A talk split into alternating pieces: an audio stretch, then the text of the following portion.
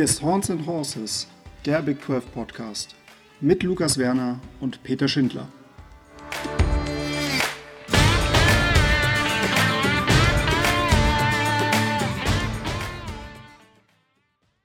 Eine neue Woche, eine neue Folge Horns and Horses. Mein Name ist Peter Schindler und an meiner Seite wie immer Lukas Werner.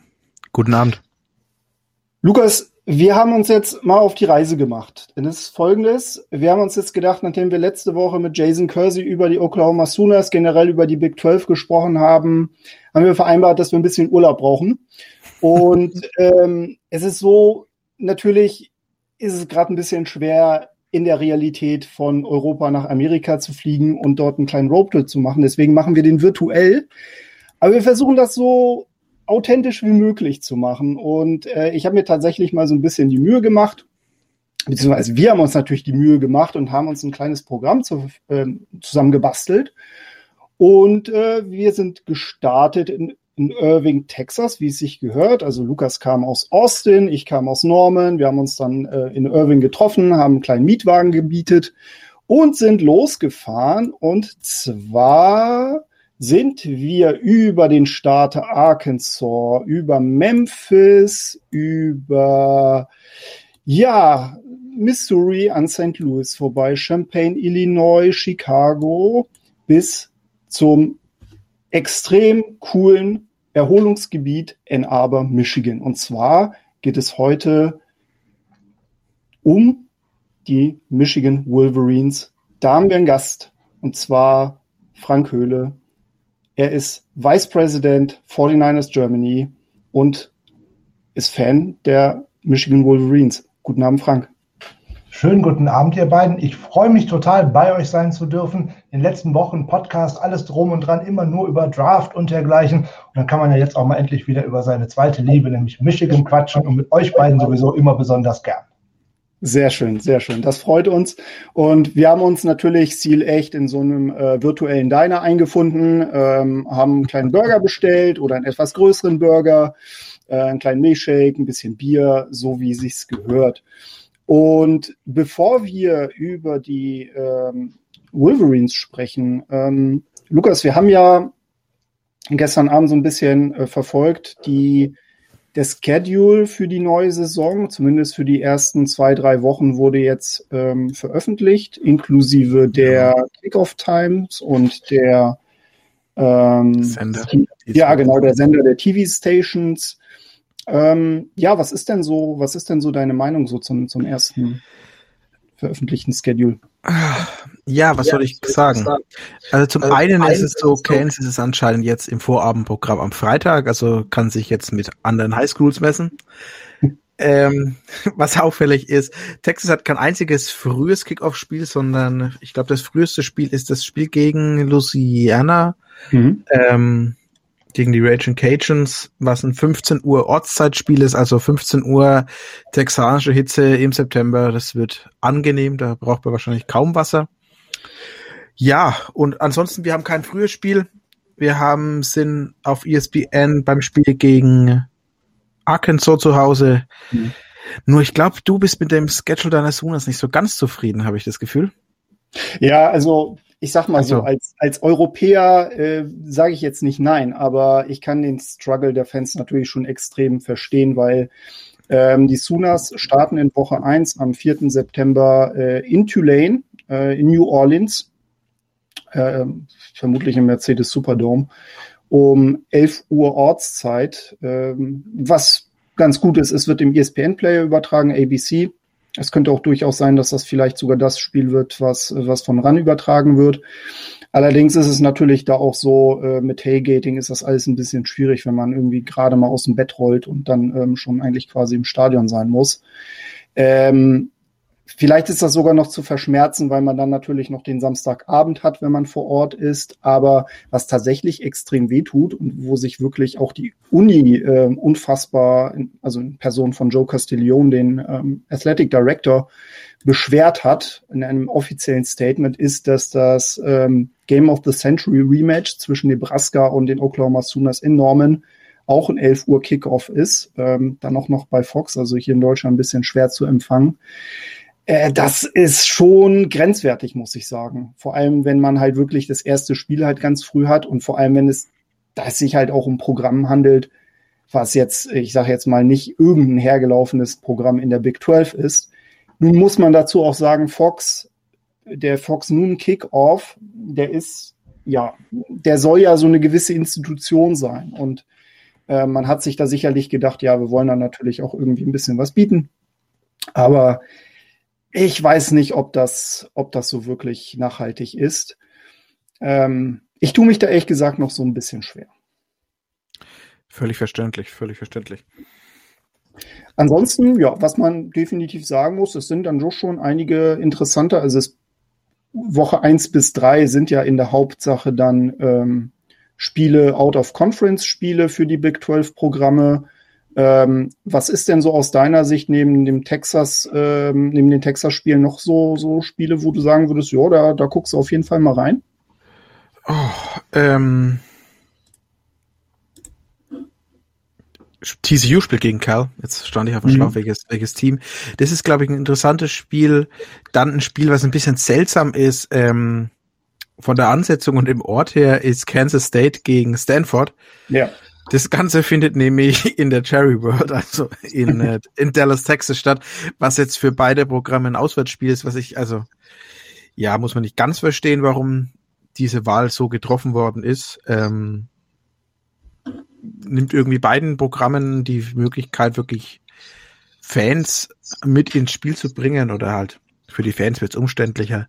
Ja. Aber das ist, ich vermute mal, dass Trey einen guten Deal gemacht hat, dass die Big 12 ähm, nochmal ein bisschen Geld in Dallas lässt.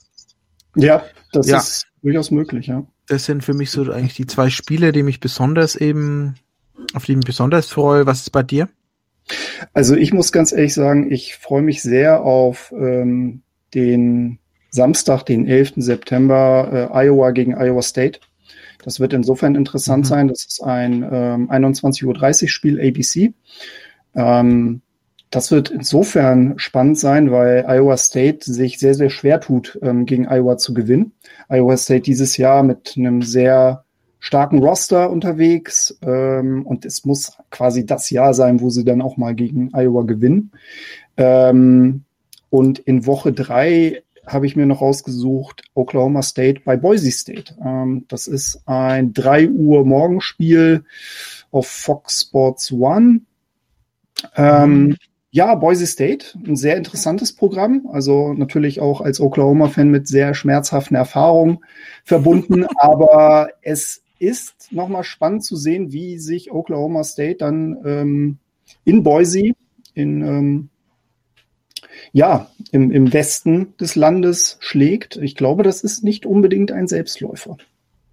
Nee, davon ist fast auszugehen, dass gerade, also es sind ja schon an, andere Teams an Boise zerschlagen. Hab auch die Woche jetzt einen Podcast gehört von ähm, Andy Staples, wo er über das legendäre Spiel gegen ja. äh, Oklahoma. Oh, nee, einmal gegen Oklahoma, was ja. für dich schmerzhaft war, und das Spiel, was so ein bisschen die die Zukunft von Boise State verändert hat, das Spiel gegen Fresno State. Ah ja, mhm, genau, ja. Genau, das war auch sehr interessant zuzuhören, wie dann sich danach das so weiterentwickelt hat. Cool. Ja, aber da würde ich fast sagen, gehen wir zurück, holen Frank wieder ab, wenn nicht so, nicht so alleine in der Ecke sitzt. Alles gut, ich höre euch gerne zu. ähm, lass uns gleich mal reinstarten in die, in die Big, Big Ten was war jetzt, die hatte ein bisschen, ja, ein Hin und Her. Erst wollte sie nicht spielen, dann wollte Nebraska und Ohio State spielen, der Rest aber nicht. Zum Schluss wurde dann gespielt, aber verkürzt und dann wurden die Regeln noch geändert, damit Ohio State auch noch gewinnen darf. Ähm, wie war deine Ex äh, Experience? Wie hast du die College Football Saison als Michigan und vor allem als Big Ten Fan äh, erlebt? Ja, also die ganze letzte Saison eigentlich fand ich äh, sehr bizarr, insbesondere weil einem dann mal auch als Europäer wieder so richtig vor Augen geführt wird, dass die NCAA ja eigentlich überhaupt nichts zu sagen hat und jede Conference genau das macht, was sie denn eigentlich gerade möchte. Dass man dann einfach ähm, völlig unterschiedliche Starttermine hat, dass äh, ein, eine Conference gar nicht spielt und dann der Commissioner da so sehr unter Druck gerät, nämlich auch von zwei großen Programmen und auch von Spielern, die äh, sich selber auch einen noch gewissen Marktwert generieren wollen und, und, und, dass auf einmal eine, eine Gründung einer möglichen Spielergewerkschaft so ins Auge gefasst wird und dass da eine ganz neue Dynamik und Bewegung äh, in diese ganze Nummer reingekommen ist. Ja, das ist ganz, alles ganz merkwürdig. Dann, wie gesagt, Big Ten spielt erst gar nicht, man sagt ab. Ich war mit der äh, Entscheidung äh, voll einverstanden, weil ich das einfach nicht verstanden habe, wie man sich in diese große Gefahr eigentlich begeben kann. Das ist ja nicht so, dass ich die jetzt wie ein Basketballteam, so ein Footballteam einfach mal eben absch äh, abschatten kann und sagen kann, hey, wir machen jetzt hier unsere eigene Bubble und dann wird das schon. Das sind Studenten, die leben auf so einem Campus, die haben Kontakt zu anderen und da sind diese ganzen Covid-Fälle und das alles, was ja auch nach im Nachhinein passiert ist, einfach nicht zu vermeiden gewesen. Ja, dann lässt man sich dummerweise doch in die Richtung äh, schubsen, dass man dann auf einmal dann doch noch spielt fängt dann äh, viel später an als die anderen Conferenzen, hat damit eigentlich keinerlei Ausweichmöglichkeiten, wenn denn mal ein Spiel ausfällt. Ist ja auch tatsächlich passiert. In der Big Ten sind zahlreiche Spiele ausgefallen und dann hast du am Endeffekt nachher eine Saison, wo die meisten Teams vier, fünf oder sechs Spiele absolviert haben. Dann hast du dir vorher irgendwelche Regeln auferlegt und ähm, die muss ich dann nachher tatsächlich auch noch wieder ändern, damit ich mein bestes Team äh, in Richtung äh, College Football Playoff äh, schicken kann, beziehungsweise sogar erstmal ins Finale der Big Ten schicken kann, weil mhm. eigentlich, wenn sie sich an die Regeln gehalten hätten, die man vor der Saison aufgestellt hätte, hätte Ohio State dann nicht teilnehmen dürfen. Nur fünf Spiele. Ähm, nichts gegen Ohio State, bin ja Michigan-Fan, aber äh, das, darum geht es gar nicht. Da geht es eigentlich ums äh, Prinzip. Äh, hätte ich auch bei genau. Michigan gesagt, hey Freunde, ähm, wir hätten sechs Spiele gebraucht, wir hatten nur fünf, wir haben da eigentlich nichts zu suchen so dass Ohio State da best, das beste Team war und ähm, genau das wiedergespiegelt hat, wie es in den letzten Jahren auch gewesen sind. Das äh, muss man den Jungs da einfach äh, auch anerkennen und ähm, man hat ja gesehen, wie auch im College Football Playoff, wie die abgegangen sind. Also das waren ja wirklich auch äh, tolle Spiele und da mache ich auch meinen persönlichen Frieden mit. Nun, da soll man sich solche Regeln halt nicht geben. Äh, da fragen sich halt Fans halt auch, was das soll. Und ähm, bleibt doch einfach bei dieser ganzen ähm, Entscheidung, nicht zu spielen. Und äh, ich fand es gerade jetzt als Michigan-Fan noch obendrauf, aber das ist ja der sportlich eher mit Michigan zu tun, eine höchst frustrierende äh, Saison gewesen ist. Letztes Jahr dann äh, jetzt auf Michigan bezogen sechs Spiele, wo man dann irgendwann äh, Ende Oktober tatsächlich mal anfängt und ähm, eigentlich gegen einen äh, schweren Gegner, zumindest nach der Vorsaison, schweren Gegner Minnesota, ein tolles Spiel hinlegt und da sogar mal 49 Punkte aufs Feld zaubert und auch mal eine Offense, die tatsächlich läuft und, ähm, und danach geht irgendwie nichts mehr, aber so wirklich gar nichts mehr über die ganze Saison hinweg, wo du direkt weißt, es ist wieder ein völlig verlorenes Jahr. Man sieht da wieder so einen Joe Milton als Quarterback rumrennen und denkst auch, um Gottes Willen, ne, die Cam Newton-Zeiten müssen doch irgendwann mal vorbei sein, wo ich eigentlich meine, ich lasse einen Quarterback eher laufen, anstatt dass er auch mal einen Ball wirft, weil Jetzt war man mit Shay Patterson schon viel gewohnt. Ne? Den vorbeifahrenden Güterzug hat er nie getroffen. Und äh, naja, besser war das mit Joe Milton jetzt auch nicht. Also eine höchst frustrierende Saison und ähm, lass uns lieber über die Zukunft reden als über die Vergangenheit. Äh, du hast, du hast es ja bereits erwähnt, also Ohio State ähm, natürlich trotz der Tatsache, dass man im Grunde alle Regeln irgendwie für sie angepasst hat und man sie im Grunde dann auch noch mal so ein bisschen schubsen musste in Richtung ähm, Big Ten Finale und dann halt Playoffs. Aber äh, ja, fairerweise, ich glaube, objektiv muss man das halt schon anerkennen. Ähm, da ist halt schon sehr, sehr viel Qualität bei dem Buckeyes. Und ähm, ohne dass wir da jetzt zu, zu sehr in Richtung ähm, Diskussion gehen, aber das hat ja natürlich auch schon Konsequenzen für die Conference, für die Big Ten an sich. Die Big Ten ist ja nun mit die reichste Conference äh, in ganz Amerika. Ähm, allerdings hat man jetzt in letzter Zeit immer mehr den Eindruck, dass man doch sehr, sehr stark gezogen wird von den, von den Buckeyes. Wie ist denn da so dein, dein, äh, deine Sicht auf die Dinge? Kann das denn gut gehen für die Big Ten auf lange Sicht? Ich glaube nicht. Ich glaube, die Big Ten ist äh, in einem ähnlichen Weg oder ähnlich gefangen wie äh, die ACC zum Beispiel, die ja eigentlich nur von Clemson gezogen worden mhm. ist, die ja eigentlich jetzt immer letzte Saison mal wirklich Glück hatte, dass mit Notre Dame noch ein zweiterer Big Player mit dabei war wäre für die Conference toll, wenn die sich da endgültig anschließen würden. Aber ich glaube eher nicht, dass das so schnell passiert.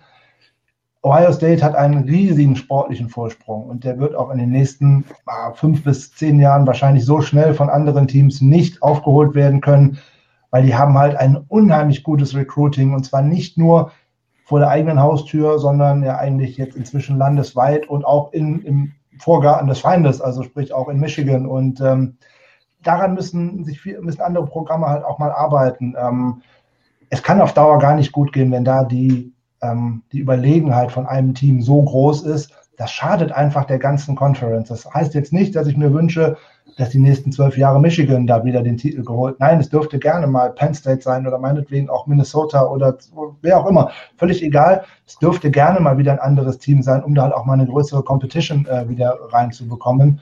Ähm, alleine das äh, eins der bemerkenswertesten Spiele, die es im College Football über all die Jahre schon gegeben hat, The Game einfach so eine Nullnummer ist, die im Endeffekt äh, landesweit auch gar nicht mehr zieht in den USA, weil es eigentlich nur die Frage ist, wie hoch macht Ohio State einfach Michigan platt das ist ähm, in höchstem Maße frustrierend und ähm, dann ist so, eine, so ein Team wie Northwestern dann tatsächlich auch mal schön anzusehen letztes Jahr, dass da mal irgendwas passiert oder wie im Jahr davor Minnesota, wo die auch viel Aufmerksamkeit bekommen haben.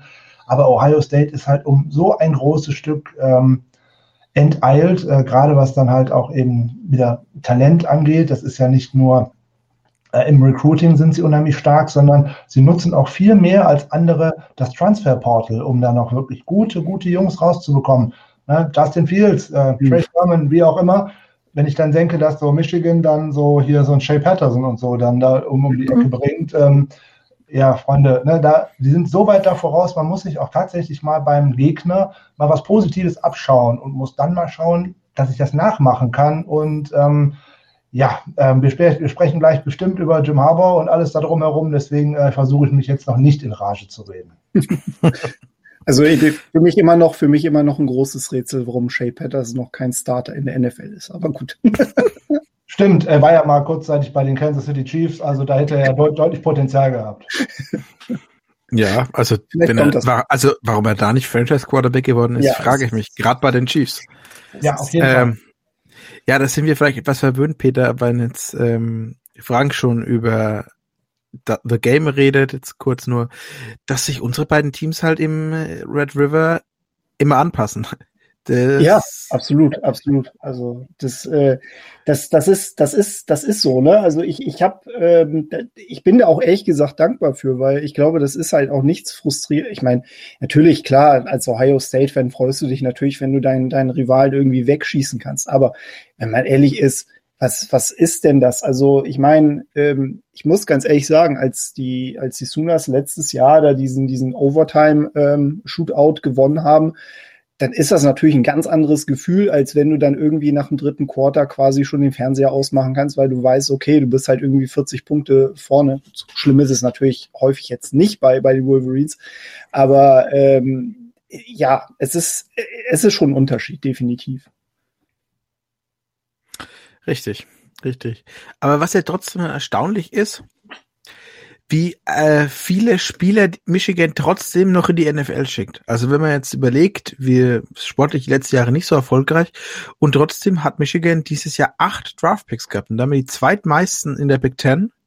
Ähm, erster logischerweise Ohio State mit zehn, aber acht Draftpicks, das ist so viel haben Texas und Oklahoma haben zwei mehr zusammen.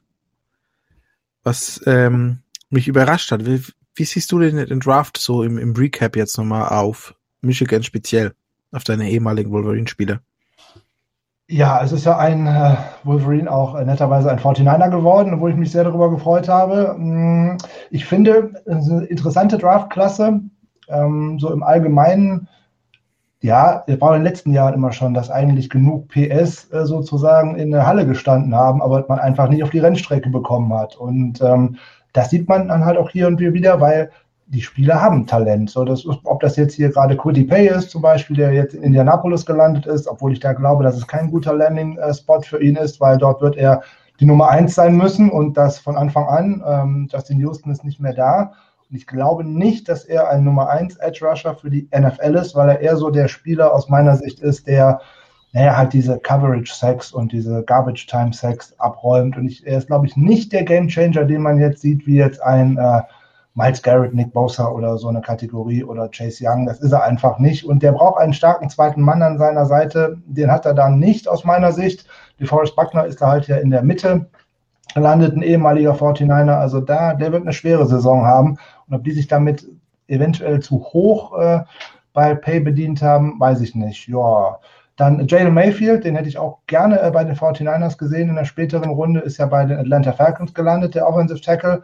Bringt unheimlich viel mit, wie ich finde. Der kann eine tolle NFL-Karriere hinlegen und ich würde mich nicht wundern, wenn er relativ schnell auch bei den äh, Falcons und ihrer doch recht merkwürdigen O-Line äh, starten könnte.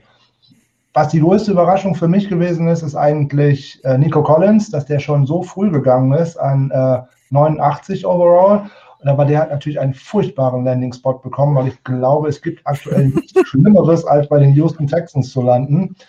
Weil da weiß man ja gar nichts. Sie haben ja gerade einen QB-Room, der ist so groß wie, keine Ahnung, ein Güterzug, nur keiner davon ist gut. Das ist das nächste Problem. Der Einzige, der da gut wäre, der will da nicht mehr sein und hat vielleicht ja auch noch andere Probleme, als dass er nicht mit dem Coach mhm. ist. Also mh, hm, schwerer Landing-Spot. Äh, Ambry Thomas halt bei den 49ers gelandet am Ende der äh, dritten Runde. Cornerback und da freue ich mich sehr drauf. Äh, viel Press-Erfahrung bringt er mit und äh, das zeigt mir, was die 49ers in der kommenden Saison auch wieder vorhaben, dass man da nicht so viel am Scheme ändern wird und äh, sehr aggressiver, sehr intelligenter Cornerback, freue ich mich drüber. Der muss noch ein bisschen an Athletik zulegen, aber ich denke, der kann da ganz, ganz viel lernen und kann auch schnell Impact haben. Und da schließe ich nicht mal aus, dass der am ersten Spieltag eventuell sogar starten könnte. Jo, wen haben wir denn noch so herumlaufen gehabt? Ja, genau, Cameron McGrone, ja, leider äh, zu den New England Patriots. Ähm, ah, das gefällt mir nicht so. Aber er trifft ja auf ein paar ähm, ehemalige Mitspieler. So Chase Winovich ist ja dort, Michael Onvillino ist da, Josh Uche ist bei den New England Michigans oder wie auch immer sie man demnächst nennen sollte, New England Wolverines. Also das wird ja immer mehr und äh, der könnte da vielleicht äh, in ein oder zwei Jahren vielleicht sogar mal um Starterpost gehen. Ich mag seine Vielseitigkeit und äh, er kommt halt von einem Kreuzbandriss zurück. Da muss man mal gucken, wie schnell der da wieder mhm. in äh, Action kommen kann. Ein Spieler, den ich total gerne auch wieder in Richtung äh, Santa Clara gesehen hätte, wäre äh, Ben Mason, der Fullback gewesen. So ein vielseitig einsetzbarer Fullback. Leider bei den Baltimore Ravens gelandet. Das war genau das, wo ich ihn auch als zweiten Landing-Spot gesehen hätte. Genau die die halt auch einen starken Fullback zum Blocken oder auch mal äh, für die harten Yards äh, gebrauchen können. Und das macht der schon. Das gefällt mir gut. Äh, Chris Evans nach äh, Cincinnati. Und ich glaube, das ist vielleicht sogar der Spieler, der am meisten überraschen wird von den Wolverines aus dieser Draft-Klasse. Ja, jetzt kann man mir gerne vorhalten, der hat keine tollen Zahlen abgeliefert im äh, College, aber ich glaube, dass das ein Back ist, der eine deutlich bessere NFL-Karriere hinlegen kann als eine College-Karriere weil der bringt für mich äh, alle Fähigkeiten mit, die ein äh, Three-Down-Back tatsächlich haben muss. Der kann nicht nur mit dem Ball laufen, der fummelt nicht, äh, der kann sehr gut Routen laufen, hat seine ersten Snaps äh, bei Michigan auch ähm, aus dem Slot herausgespielt, mehr oder weniger als Hybrid-Wide Receiver. Und vor allem, der kann auch nochmal einen Pass-Rusher aufnehmen. Also den kann ich auch beim Third Down in der NFL mal drauflassen, wenn ich genau weiß, wo es denn hingeht. Und äh, der hätte mir auch sehr gut gefallen. Ich habe mit Jan Beckwert auch in einer äh, unserer Preview-Folgen über ihn gesprochen. Ich hätte sehr gehofft, die 49ers würden dazugreifen. Ach, schade, schade, schade. Und jetzt kommt äh, der mit dem tollsten Namen eigentlich, ähm, wo natürlich das völlig falsche Team zugegriffen hat. Das geht ja überhaupt nicht. Also, dass sich die Green Bay Packers einen Menschen, ja. einen Longsnapper mit dem Namen Cameron Cheeseman tatsächlich angehen lassen, das ist ja wohl unfassbar. Also, wer da den Draft nicht machen? Ihr müsst doch Aaron Rodgers nicht zufriedenstellen, aber zumindest eure Fans, den Cheeseman muss man doch dahin holen. Also ich glaube, noch ein schlechterer Landing-Spot wäre echt nur die Vikings gewesen für diesen Namen. Ja, ja das wäre nicht gut. Das ist vollkommen richtig. Ja, Washington Football Team, vielleicht nennen die sich ja demnächst Cheeseheads oder so, wer weiß das. Auf Chris also, Evans habe ich übrigens auch hohe Hoffnung. Ich habe den im, im, im, im, Dynasty Draft genommen. So als, ich glaube, da ist nicht, nicht mehr viel auf Running Back bei den, bei den Bengals. Ansonsten, was darum läuft. Ja, Joe Mixon und dann ist äh, schon Open Competition. Und dann ist schon Open Competition. Okay, er hat, er hat Booker noch mit, aber ja, also ich habe ihm Dynasty in der siebten oder siebten Runde im Rookie Draft noch mitgenommen und dachte mir so, ein Shot ist es wert. Nicht verkehrt, nicht verkehrt. Ich halte total viel von Chris Evans, insbesondere der musste ja die 2019er Saison äh, wegen akademischen Problemen aussetzen. Ähm, der hat also den hohen Michigan-Standard nicht halten können. Heißt auch, der hat für dieses Jahr sein äh, Stipendium verloren. Der hat dann als äh, Pizzafahrer, als Handwerker und eben als Coach von einer Highschool-Mannschaft sich das äh, Geld verdient, in Michigan bleiben zu können, hat mit dem Team trainiert, hat seinen äh, Running Back-Kollegen geholfen beim Training und dergleichen, hat sozusagen die Jungen äh, mitgeführt und konnte dann 2020 zurückkehren. Also das ist ein ähm, ja, ein, ein, ein Top-Mitspieler und den haben auch alle ähm, Mannschaftskameraden immer gelobt. Die Trainer haben seine Football-Intelligenz gelobt. Also da bin ich sehr gespannt, wie der sich bei den Bengals machen wird. Das ist ja eine interessante Story, die man so gar nicht mitbekommt, aber das ist ja, das ist ja richtig cool. Sehr, ja, sehr gut, viele. Ja. Ja. ja. Nee, nee, mach, warte. Passt.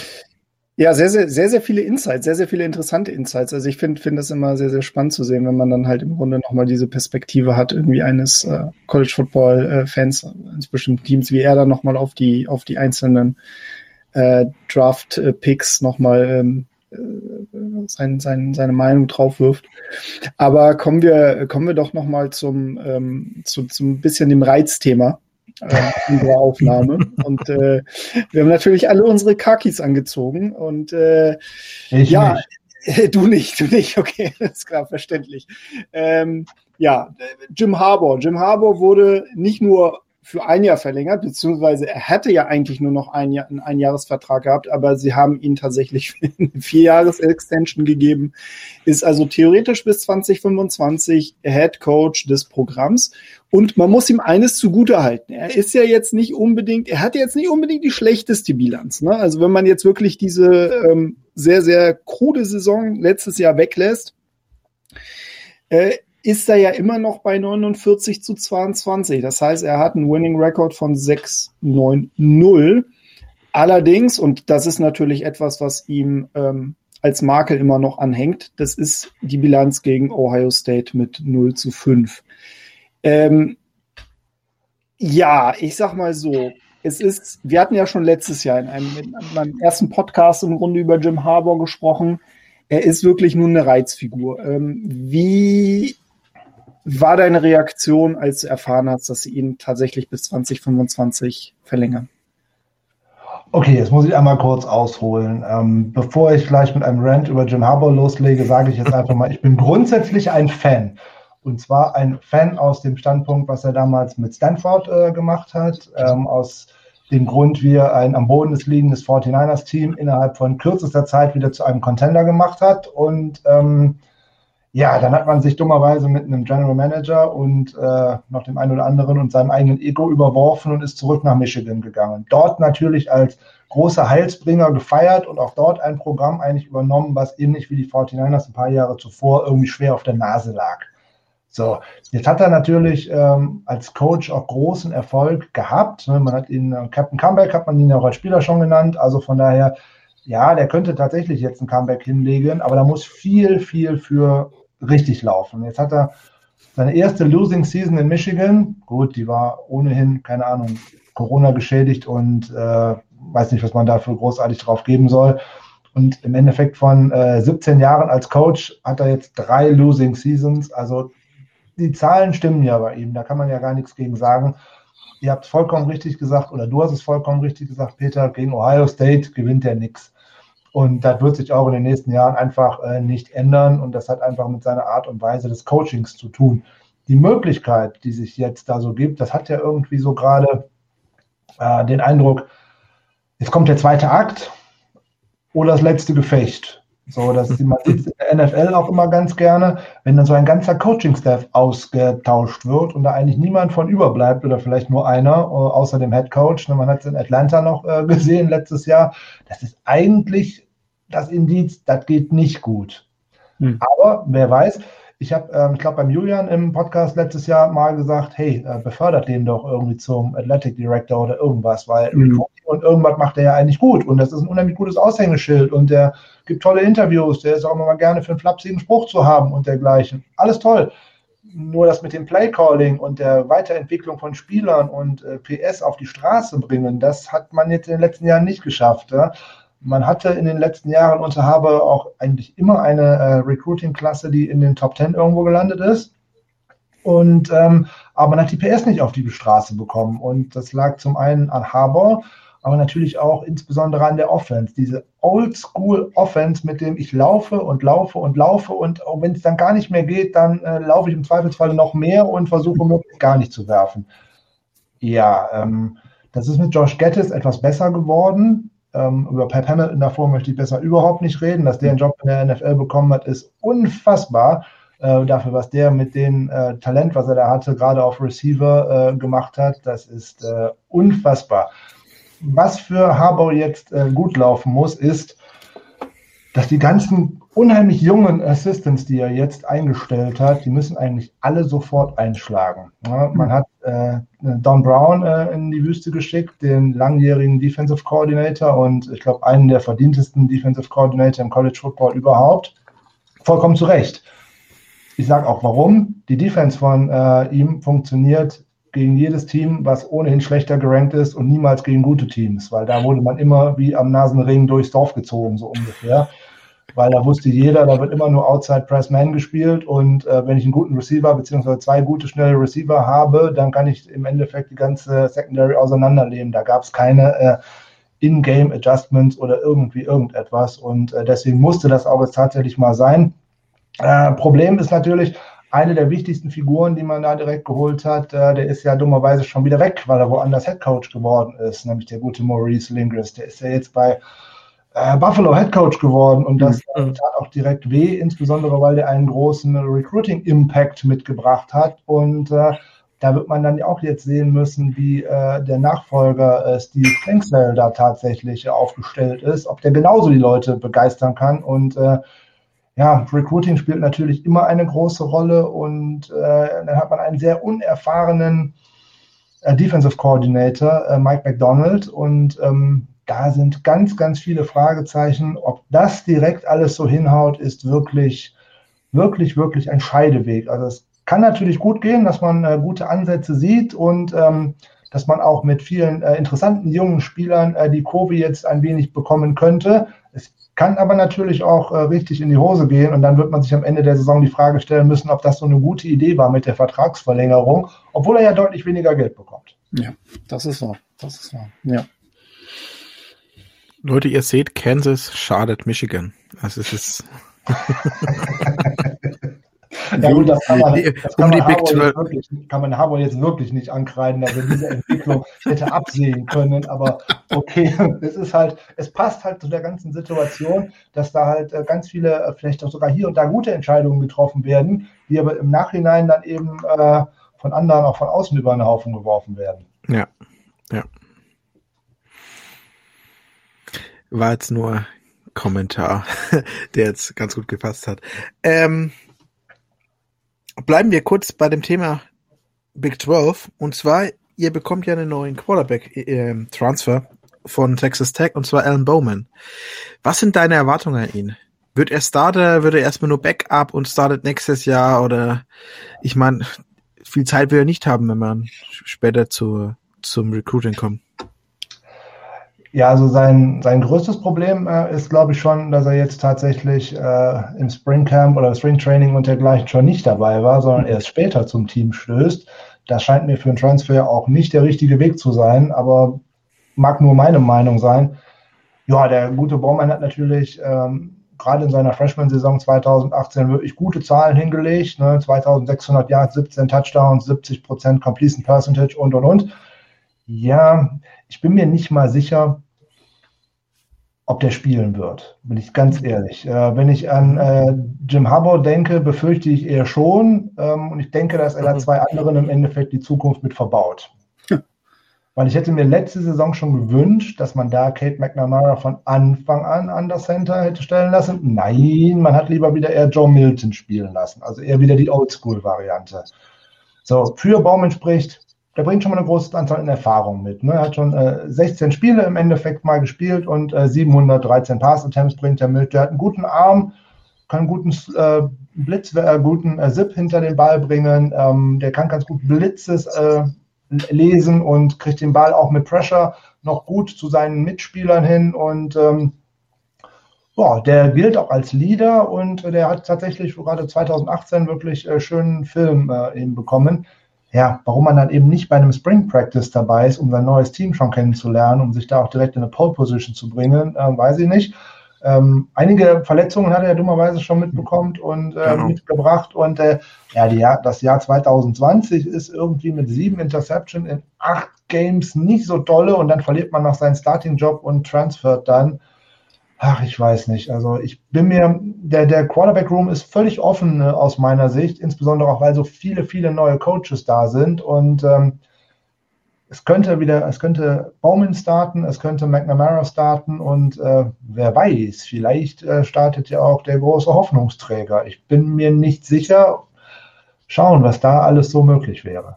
Also, was ich vielleicht dann nochmal ergänzen würde, ist, als ich, als ich erfahren habe, dass das äh, Alan Bowman dann zu Michigan geht, habe ich mir gedacht, wow, also es ist schon ein ziemlicher, ziemlicher Sprung im Sinne von, ähm, Texas Tech ja traditionell wirklich ziemlich pass-heavy, ne? dann zu einer, mhm. zu einem äh, Programm zu wechseln, wie du es ja schon beschrieben hast, sehr, sehr oldschoolig unterwegs ist. Ich habe mir gedacht, was sind denn da jetzt die Erwartungen? Ne? Also, mhm. ähm, ich meine, klar, natürlich ist es so, er ist mit Abstand vermutlich der erfahrenste, äh, der erfahrenste Quarterback in dem Room, aber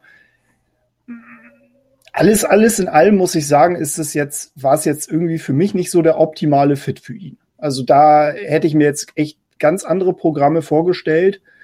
Ähm, zumal, wie du schon sagst, ne, also wenn er jetzt schon nicht im Spring Game oder Spring Training dabei ist, ähm, wie will er sich denn da integrieren? Und jetzt, äh, bevor wir jetzt dann auch noch mal, sagen wir mal, ins, ins Detail aufs Recruiting zu, zu sprechen kommen, äh, ich sag mal, da ist schon einiges an Talent im, im QB-Room. Das ist jetzt nicht unbedingt der absolute Selbstläufer, ne? dass man sagt, okay, ich komme jetzt hier zu dem Programm, nehme jetzt die Saison mal eben so ähm, ganz leicht mit und gehe dann in den Draft, sondern das ist schon eine Herausforderung, die er sich da gestellt hat. Und ich weiß halt nicht, ob, ob das wirklich so das optimale Setup für ihn sein wird halte ich auch echt für schwierig. Äh, McNamara hat äh, in den wenigen äh, Spielen, die er letztes Jahr dann hatte, als er für Milton übernommen hat, tatsächlich auch gezeigt, dass er eigentlich dieses Team führen kann. Äh, das war immerhin mal ein Top 300 äh, Recruit, aber dann kommt ja jetzt hier Incoming Freshman JJ McCarthy, das ist ja. der am höchsten geratete Highschool Quarterback, äh, der bei Michigan kommt, seit Ryan Mallard in der Klasse von 2007 und wenn es Haber mit dem Jungen nicht hinbekommt, der eigentlich vor Talent nur so strotzt, ja, dann ist es aber auch wirklich Zeit, äh, dass der gute Jim vielleicht doch nur noch ein, äh, einen Bürojob irgendwo hinnimmt und nicht mehr auf dem Feld steht. Ja, ja. Du hast, du hast den Namen gerade erwähnt, JJ McCarthy, IMG Academy, ähm, war der Nummer 4 äh, Pro-Style Quarterback ähm, der letzten Klasse, Nummer 24 national laut 24-7. Generell ist ja die Klasse äh, Nummer, Nummer 13 gerankt national, was eigentlich ja. schon okay ist, muss man schon sagen. Äh, Nummer 2 in der Big Ten, natürlich mit weitem Abstand hinter, hinter Ohio State. Aber an sich kann man da gegen diese Klasse nun wirklich nicht viel sagen. Und zusätzlich kommt ja auch noch hinzu, ähm, ja, das Thema Transfers da wiederum, okay, man ist Joe, Joe Milton losgeworden, das ist weniger. Also, das muss man auch mal ganz klar sagen. Der ist mal direkt zu Tennessee gegangen. Also, das ist auch so ein Transfer, den ich nicht so ganz verstanden habe. Aber okay. Ähm, ja, wie ist denn so, de so deine Sicht auf Recruiting und Transfers? Ja, also das Transfer Portal, das habe ich ja vorhin schon mal so ähm, kundgetan, das ist irgendwie noch nicht so ganz im Büro von äh, Jim Harbour und den anderen da angekommen, weil ja das nutzt man nicht wirklich gut. Äh, und wenn man es nutzt, dann kommt sowas wie Shay Patterson oder auch so ein Mike Danner dabei raus, was irgendwie äh, nicht Fisch, nicht Fleisch ist. Jetzt muss man in dieser Saison sehen, da ging die Tür eigentlich nur in eine Richtung und bei dem einen oder anderen tat es echt weh. Also bei Joe Milton sicher nicht, aber ähm, wenn ich jetzt nur mal ein paar Namen noch äh, nenne, die noch alle nicht mehr da sind. Ne? Jackson, Charbonnet, äh, Ben Van Summeren, William Mowen, Zach Carpenter, Christian Turner und, und, und. Das sind noch ein paar weitere. Die sind alle in die falsche Seite von der Tür rausgegangen, mhm. sozusagen. Und ähm, ja, was bringt man auf der anderen Seite zurück? Ja, dann eben Bowman. Und ähm, hm, frage ich mich, ob man seinen beiden jungen Quarterbacks da tatsächlich äh, den Weg verbauen möchte. Was sieht man da drin? Man holt einen Quarterback, der eigentlich eher aus so einer Spread-Offense kommt und äh, du dich fragst, hm, die Waffen für die Spread-Offense hätte man mit dem einen oder anderen Receiver in den letzten Jahren schon mal gehabt. Äh, jetzt nicht gerade so unbedingt. Äh, das so Wide Receiver Core äh, wird angeführt von Ronnie Bell und äh, das hätte in den letzten Jahren ein bisschen besser ausgesehen. Da hätte man mal den einen oder anderen oder sogar drei, vier gute Receiver mal mit am Start gehabt. Die hat man nur schlichtweg und ergreifend nicht angeworfen, weil äh, naja, das Problem von Kansas City und Co. haben wir ja vorhin schon mal angesprochen.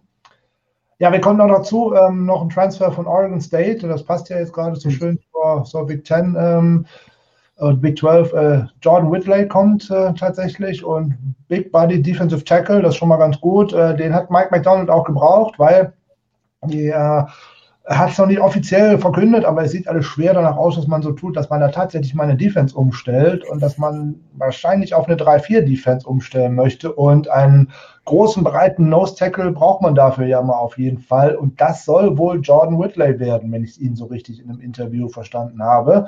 Ist natürlich auch schon wieder fraglich. Der bringt ja irgendwie auch so ein kleines äh, medizinisches Problemchen mit, mit einem äh, am Herzen entdeckten Tumor und ähm, ja, gucken wir mal, äh, ob das was gibt.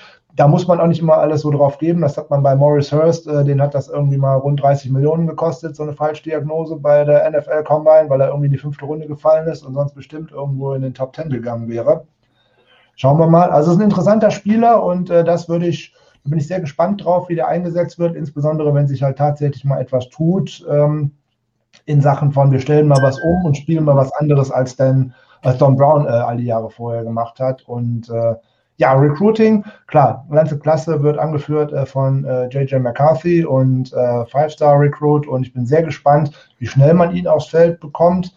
Ich würde eher sagen, früher als später, weil eigentlich ein Quarterback lernt nur, wenn er spielt und ähm, was soll der lernen, wenn der Baum zuschaut? Also das kann ich mir irgendwie nicht gut vorstellen. Und äh, jo, dazu noch äh, interessante Spieler wie jetzt ähm, Donovan Edwards, Running Back. Also da ist auch schön. Der gefällt mir. Ähm, äh, relativ klein, bisschen äh, naja, shifty und äh, der kann auch mal einen Ball fangen, so wie ich das gesehen habe in der Highschool. Also der gefällt mir gut. Sondern ansonsten die hohen äh, äh, Christian Dixon wäre noch ein Wide Receiver dabei, auch Four-Star Recruit und äh, ansonsten geht natürlich hier Giovanni El Hadi, äh, mhm. kommt äh, Offensive Tackle dann dazu. Da haben die Wolverines natürlich in den letzten Jahren noch unheimlich viel verloren in der Offensive Line. Ne? Die sind äh, die ganze Starting Five ist in den letzten äh, zwei Jahren alle gedraftet worden, äh, sogar zum Teil sehr hoch. Hier Cesar Ruiz zum Beispiel oder halt auch eben jetzt Mayfield, über den wir vorhin schon gesprochen haben. Ist eine ausgeglichene Klasse, finde ich. Äh, da ist auch noch äh, ein Inside Linebacker äh, dabei, auch nochmal wieder von der IMG äh, äh, Academy, der Greg Crippen. Und da, da ist genug Talent vorhanden, um tatsächlich wirklich etwas aufzubauen. Und wie gesagt, interessante Klasse. Fraglich ist bei mir halt, schafft man es jetzt endlich, die PS, die man zusammengesammelt hat, auch mhm. endlich mal auf die Straße zu bekommen. Thema PS auf der Straße. Ihr habt ja auch leider einen Spieler wieder verloren. Für mich glücklich. ähm, ja, der dieser Recruiting Class mit dabei gewesen wäre, der sein Letter of Intent ähm, zurückgenommen hat und ja jetzt, ich glaube, heute Abend oder morgen im Verlauf des morgigen Tages bei Texas auf dem Campus aufschlägt, weil da jetzt das Enrollment startet für Sommersemester. Und zwar ist es Xavier Murphy, ein sehr hoher Five-Star, äh, Four-Star Wide Receiver mit einer unglaublichen Speed. Wie wichtig wäre der gewesen in dieser Klasse? Also hätte äh, oder wäre eben Wide Receiver Raum gewesen? Ich denke sehr, alleine weil einem diese richtige Speed-Waffe dann jetzt im Endeffekt fehlt. Und ähm, wenn ich jetzt schaue, ich trete mit drei Quarterbacks an äh, oder mit gerade mit Bowman und dann mit McCarthy zwei, die definitiv auch äh, einen langen Ball werfen können und auch recht präzise werfen können. Ja, die brauchen natürlich auch das ein oder andere Ziel dafür. Und ähm, da hätte der natürlich hervorragend mit reingepasst. Aber um das ganze Programm herum, ähm, das habe ich letztes Jahr, glaube ich, beim Peter auch schon so erzählt, es ist immer so viel, so viel Bewegung in Anführungszeichen da drin und so viel Dinge, die man nicht weiß. Ne? Wenn man ähm, als Receiver äh, in die NFL möchte, da ist Michigan im Moment keine gute Anlaufstelle, weil es wird zu viel gelaufen. Ne? Die, die, mhm. Diese Offense ist viel zu vorhersehbar, viel zu ausrechenbar und ähm, da muss sich jetzt etwas ändern und da hatte ich mir auch von Josh Gettis ehrlich gesagt wirklich mehr erwartet. Der muss auch jetzt in dieser Saison liefern, sonst wackelt dem sein Stuhl äh, genauso.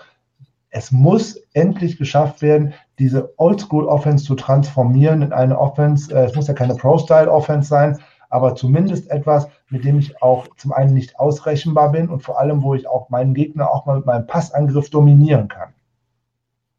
Ja, verständlich, verständlich. Wenn wir jetzt noch mal so ein bisschen auf, auf die Stärken und Schwächen des, des Kaders sehen und vielleicht verknüpfen wir das direkt mal mit dem einen oder anderen Spielernamen ähm, für die kommenden Saison. Ähm, wo siehst du denn tatsächlich Stärken und Schwächen in dem, in dem Team?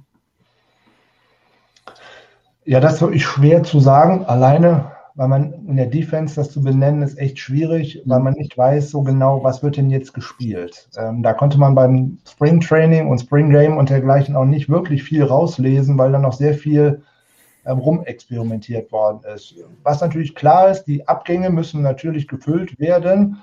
So, da wäre so ein Name, auf den man auf jeden Fall mal schauen muss in der kommenden Saison, Aiden Hutchinson für mich. Mhm. So, der hat äh, gerade mit Quiddy Pay zusammen war der ein gutes Duo und jetzt muss er den nächsten äh, Schritt nochmal nach vorne machen und äh, ja, der Salz und Pfeffer in Anführungszeichen. Er muss noch ein bisschen oben drauf geben, um sich auch selber noch für die äh, NFL äh, besser in Stellung zu bringen. Und ähm, da kommen natürlich Spieler von hinten, die jetzt auch nach vorne streben. So ein äh, David Ojabo wäre da zum Beispiel so ein Name oder auch vielleicht Taylor Upshaw, dass der das eventuell über die äh, Depth Chart nach vorne klettert und zumindest über die Rotation schon mal ein paar Dinge bekommen könnte. Offensive Line ist äh, eigentlich immer eine Stärke gewesen äh, in den letzten Jahren. Ja, jetzt hat man so viele Abgänge, äh, Coaching-Wechsel und dergleichen. Da weiß man auch schon wieder nicht, oh, da macht man sich auch so ein bisschen Sorgen. Oder ich mache mir Sorgen, weil gerade so eine Offense oder eine Defensive Line ist nun mal das Herz des Teams. Da können mir äh, alle mit Cornerbacks und was weiß ich nicht kommen. Ein Team wird von den Lines gebaut.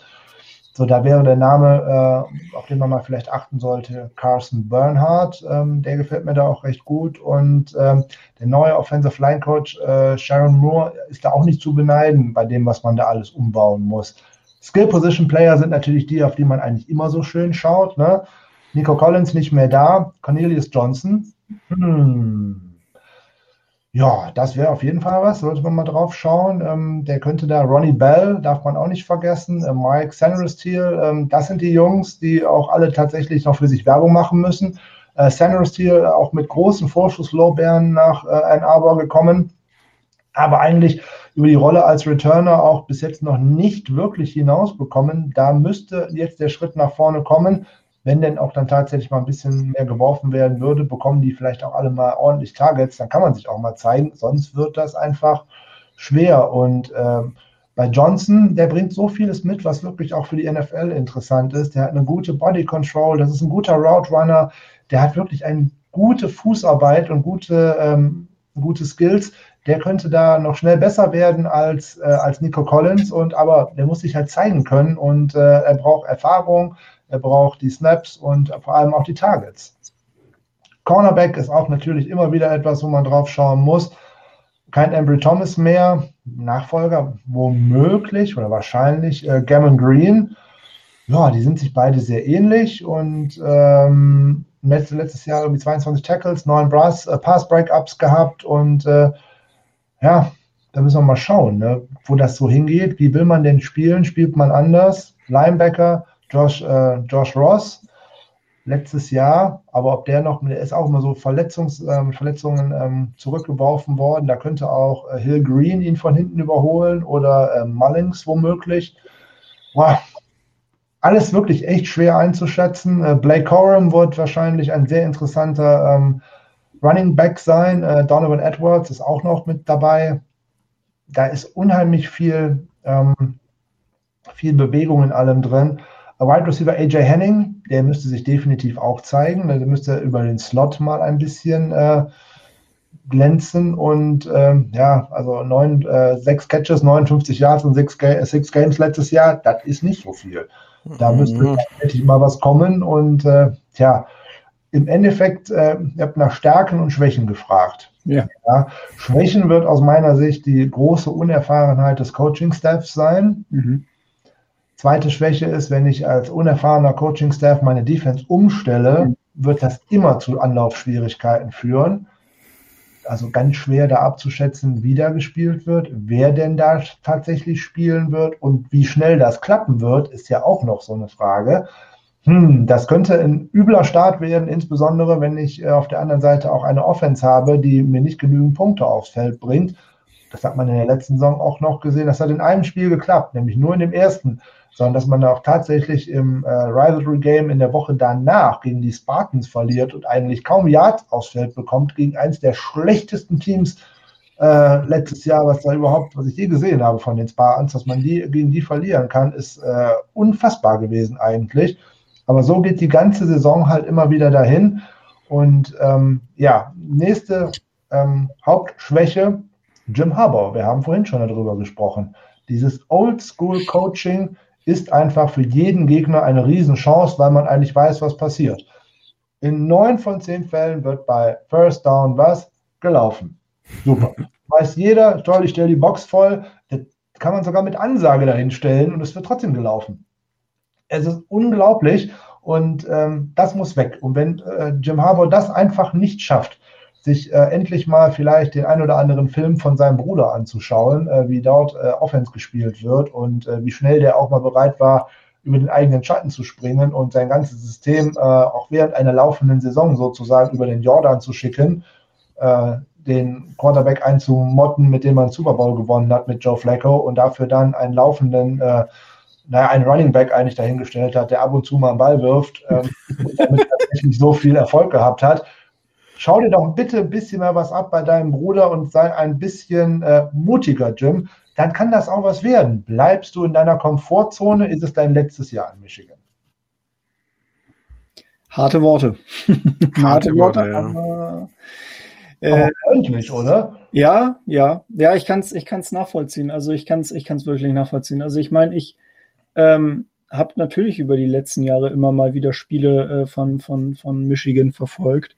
Ähm, und ja, ich, ich gebe dir da recht. Also es ist, ähm, es ist tatsächlich sehr, sehr schwer zu verstehen, weil man ja eigentlich rein vom Talent her doch mithalten müsste in der Big Ten und zumindest ähm, ja, also natürlich Ohio State ist schwer, aber mhm. was hindert, hindert Michigan im Grunde daran, zumindest ähm, mitzuhalten in, in, der, in der Division. Ja. Und die andere Division, also die Western Division, in der Big Ten ist ja jetzt auch nicht übermächtig, sage ich jetzt mal. Ne? Und ähm, ich meine, weiß ich nicht. Also The Game ist jetzt natürlich noch weit weg. Ne? Das ist halt ganz klar so. Ne? Das ist jetzt äh, 27. November, da ist, äh, ja.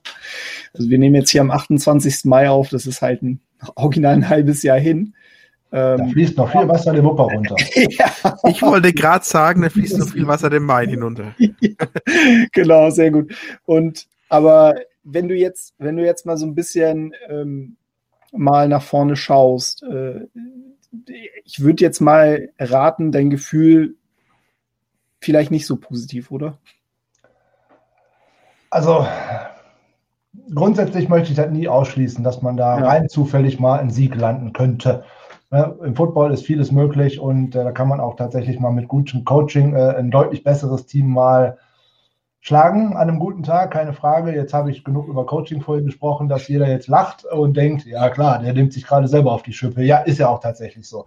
Ja, wenn ich auf die letzten Ergebnisse schaue, äh, 27, 56, 39, 62, naja, gut, also ähm, das ist schon übel, ne, wenn du 62 Punkte eingeschenkt bekommst und ähm, das auch noch in Columbus, also da hätte man die Jungs auch ähm, zu Fuß nach Hause schicken können mhm. oder solche Sachen. So, einmal war man knapp dran in den letzten Jahren. Ne? Da verlierst du in der zweiten Overtime äh, ja. 2016. Das war echt übel in Columbus. Das Spiel hätte man gewinnen können. So, und noch mal ein paar Jahre vorher ist es 42, 41 ausgegangen in Ann Arbor, aber ansonsten waren es eigentlich immer recht deutliche Angelegenheiten und da brauchen wir uns dann nichts vormachen, das wäre es 2020 auch gewesen und aller Voraussicht nach wird es auch 2021 eine deutliche Geschichte werden. Das Coaching auf der anderen Seite ist einfach äh, um Längen besser, gerade was die Offense anbelangt. Ähm, das Talent gerade aus dem Wide Receiver Room, was da jede, jedes Jahr an den Start gebracht wird und vor allem auch wie es eingesetzt wird. Ähm, wow, die haben natürlich jetzt das Fragezeichen, wer wird äh, in Columbus äh, neuer Starting Quarterback, nachdem Justin ja. Fields jetzt in der NFL mhm. ist. Aber trotzdem, da laufen so viele gute Ziele rum, ne? Chris Olave und Co. und was noch alles ja. neu jetzt mit in diesen äh, Room hineinkommt meine Güte, also da wird äh, auf jeden Fall genug ähm, rumlaufen, um auf das man werfen kann. Ich habe äh, bei Julian letztes Jahr im Podcast im Saturday Kickoff noch gesagt, wenn man vor drei, vier Jahren mal das, äh, die Receiver Cores einfach getauscht hätte, selbst dann hätte Ohio State aufgrund des besseren Coachings einfach besser ausgesehen, selbst wenn man seinen eigenen Wide Receiver nicht gehabt hätte und du hättest hier Donovan Peoples Jones und äh, Ronnie Bell und äh, keine Ahnung, äh, Nico Collins gehabt, äh, auch die hätten da toll ausgesehen, ohne Wenn und Aber, da brauche ich gar nicht drüber nachdenken, allein weil das Coaching so viel besser ist. Und ähm, ja, da muss äh, Michigan aufholen, im Recruiting muss Michigan aufholen, das Transfer Portal muss man mal für sich entdecken, das wäre schon richtig gut. Und dann halt auch tatsächlich äh, wenn ich schon weiß, ich verliere da höchstwahrscheinlich. Ähm, das finde ich nicht schlimm. Gegen einen übermächtigen Gegner kann man halt verlieren. Die machen sehr, sehr viel richtig in Columbus. Also immer nie falsch verstehen. Und äh, das finde ich auch richtig gut. Wenn man als neutraler Fan sich die Buckeyes anschaut, äh, da sieht man immer große Spektakel. Das ist keine Frage. Das würde ich bei Michigan auch gerne sehen. Vermisse ich seit vielen Jahren. Und da konnte ich in den letzten Jahren hier und da aber auch eine tolle Defense zeigen. Und ähm, ja, äh, das ist jetzt auch nicht mehr. Also muss man mal wieder neu anfangen. Und äh, ich möchte sehen, dass dieses Team kämpft. Ich möchte sehen, dass ähm, man nicht aufgibt. Ich möchte sehen, dass man dieses Spiel gewinnen will. So, das habe ich bei Harbour in den letzten Jahren einfach nicht gesehen. Ne? In den Spielen, wo es dann auch um nichts mehr ging, da ist man dann auch mit hängendem Kopf schon fast aufs Feld gelaufen. Auch das Bowl-Game, was ich erreiche ähm, oder was ich in den letzten Jahren erreicht habe, das kann man ja auch mal gewinnen, oder? Also finde ich.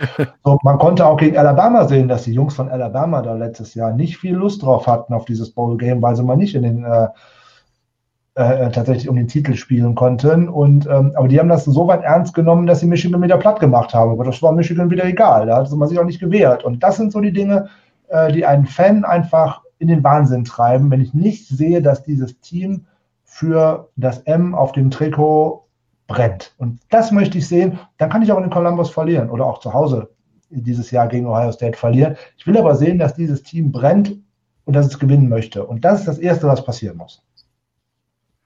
Ja, und gutes äh, Coaching macht da viel aus. Mit gutem Coaching gewinnt auch mal ein Appalachian State gegen Michigan. Ähm, ähm, ja, soll ich ja, sagen? Es ist so. Ja, es ist so richtig. Ähm, jetzt, wenn man in die Geschichte von den Wolverines reingeht, das Team mit den meisten Siegen im College Football. Also kein Team hat so viele Spiele gewonnen. Ich weiß nicht, 950, wo sind wir im Moment? Ähm, ja, angewonnen. Oder so, ja. Irgendwie ja. in Genau. Und 938, trotzdem ist 938 sind 938, okay. Ja. Habe ich mir, habe ich bisschen aufgerundet, habe noch zehn Jahre in die Zukunft geguckt, dann müssten wir da hinkommen. Wow. Ähm, ich ja fast ein Herzinfarkt. ah, und da ist mir aufgefallen, als ich so diese Historie durchgeschaut habe, wie selten die Wolverines gegen Big 12 Teams spielen, also gegen heutige ja. Big 12 Teams. Es ist wirklich ein extrem seltenes Unterf Unterfangen. Gegen Oklahoma ein Spiel in der kompletten Geschichte. Gegen Texas ein Spiel in der kompletten Geschichte. Gegen TCU, Texas Tech und Iowa State noch nie gespielt. Gegen West Virginia das letzte Mal 1904. Also wirklich, äh, kann ich mich noch erinnern, war wirklich ein spannendes Spiel. Das habe ich noch, noch genau im Kopf. ähm, es, richtig. Ähm, natürlich, da waren auch wichtige, also große Spiele dabei. Das Spiel gegen Oklahoma 1957 im Orange Bowl, das war das nationales Meisterschaftsspiel. Spiel hat Oklahoma mit anscheinend herausragenden offensiven Leistungen äh, 14 zu 6 gewonnen. Dann ein Spiel, was besonders in der, in der jüngeren Texas-Geschichte so ein ich sage jetzt mal, Wendepunkt war oder einfach in Geschichte eingegangen ist, war der Rose Bowl 2004. Ähm, hat Texas 37, äh, 38 zu 37 gewonnen. Und daher stammt übrigens auch, ich, das ist hier auch mal sag, ähm, als Sam im Sugar Bowl damals We are back gerufen hat, hat er sich bezogen eigentlich auf genau dieses Spiel, weil nämlich äh, 2004 Vince Young in dem Wissen, dass das Nationalmeisterschaftsspiel im Jahr darauf wieder im Rose Bowl sein wird, ähm, ausgerufen, we will be back. Also wir werden wieder zurückkommen, eben weil er wusste, im Jahr drauf ist der Rose Bowl, das Meisterschaftsspiel. Und so war es dann auch. Ein Jahr später gewonnen gegen USC in einem herausragenden Spiel von Vince Young. Ja, dann gab es noch an, ja, gegen insgesamt steht Michigan übrigens 7 zu 3 zu 1 gegen die aktuelle Big 12. Und das zu 1, das Tie, war 19, im Jahr 1957 gegen, möchtest du raten? Texas? Nee, nee. Aber es ist ein Team aus Texas. Nee. Da gab es nur diese zwei Spiele, die ich gerade erwähnt habe. Okay, also TCU. Ah, wir raten, wir, wir quälen uns durch. Nee, es war gegen Baylor. Oh, okay. es waren 14 zu 14. Allerdings haben das zweite Spiel die, die Michigan Wolverines dann deutlich mit 38 zu 3 gewonnen im Jahr 1997. Das war die Championship-Saison, glaube ich, dann, ne? 97? Ja. Ist nicht so? Oder war ja. 96? Ja, nee, 97. 97, ne? Mhm, genau. Ja, und ähm, wenn man vielleicht noch mal so ein bisschen in die Zukunft schaut, ähm, wir haben natürlich auch so ein bisschen geschaut, äh, was die was die Kalender oder was die Schedules der kommenden Jahre äh, angeht. Da sieh an, ähm, gilt es scheinbar was wettzumachen und zwar im Jahr 2024 ähm, geht es nämlich los. Da spielt Michigan bei Texas 2025 zu Hause gegen OU 2026 bei OU und dann äh, letztendlich 2027 nochmal gegen Texas. Äh, ich sag mal, diese Statistiken mal so am Rande, aber wie ist denn so deine generelle Sicht auf die Big 12?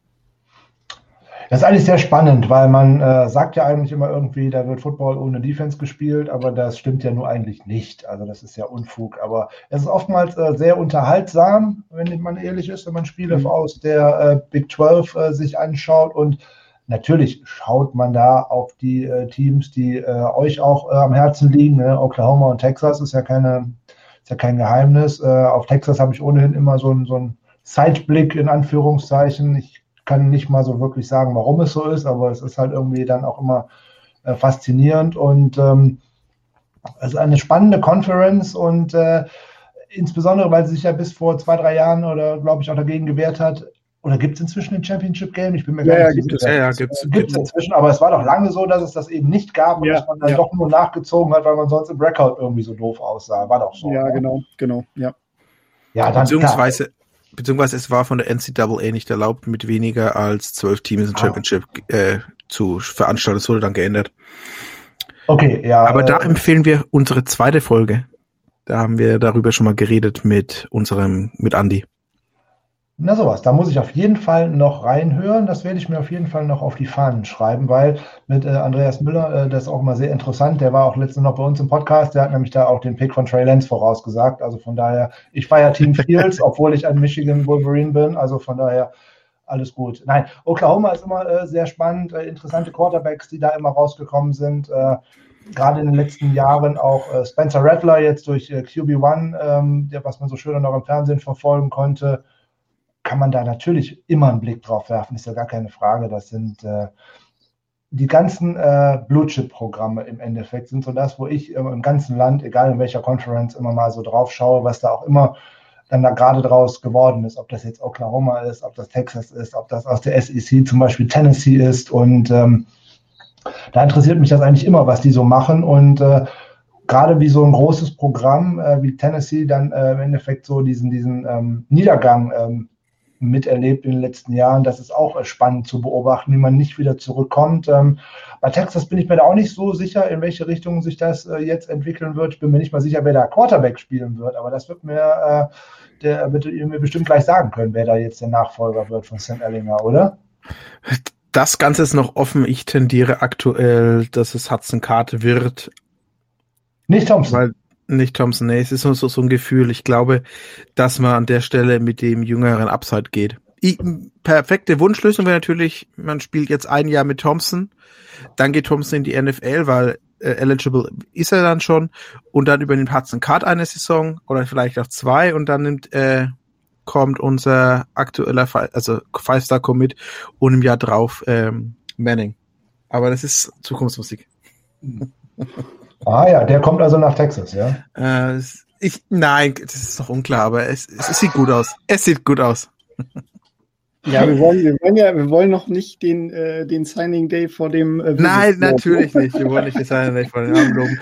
Und äh, Mr. Sturm, Sturmfriese Yours ist ja auch noch auf dem, äh, ja. in, in, in Reichweite. Ja. ja aber Würde auch dir wahrscheinlich gefallen, wenn er lieber zu Texas geht. Anstelle Ohio State, ja, das äh, glaube ich, kann ich mir schon vorstellen. Aber gerade neben den beiden äh, großen äh, Programmen aus der Conference ist im Moment eigentlich so auch Iowa State total interessant, finde ich. Ja. Auch gerade mit äh, Brock Purdy, einen interessanten äh, Quarterback, äh, Brees Hall als Running Back natürlich sehr interessant, äh, mit Tight End Charlie Kohler und Wide Receiver Xavier Hutchinson. Da sind ja ein paar mhm. Jungs dabei, die sehr interessant sind. und da kommt ja auch noch Tariq Milton dann dazu, der war letzte Saison, glaube ich, verletzt. Und also das ist in der Offense eine sehr interessante Mannschaft, finde ich. Auf jeden Fall. Also da sind wir natürlich auch sehr gespannt, ähm, weil ja Iowa State natürlich in den ähm, Projections ähm, rauf und runter immer wieder sehr, sehr hoch gerankt wird. Also ESPN tatsächlich, also bei ESPN sogar der totale Darling in dem einen oder anderen Szenario auch tatsächlich mit als Playoff-Teilnehmer mit berücksichtigt.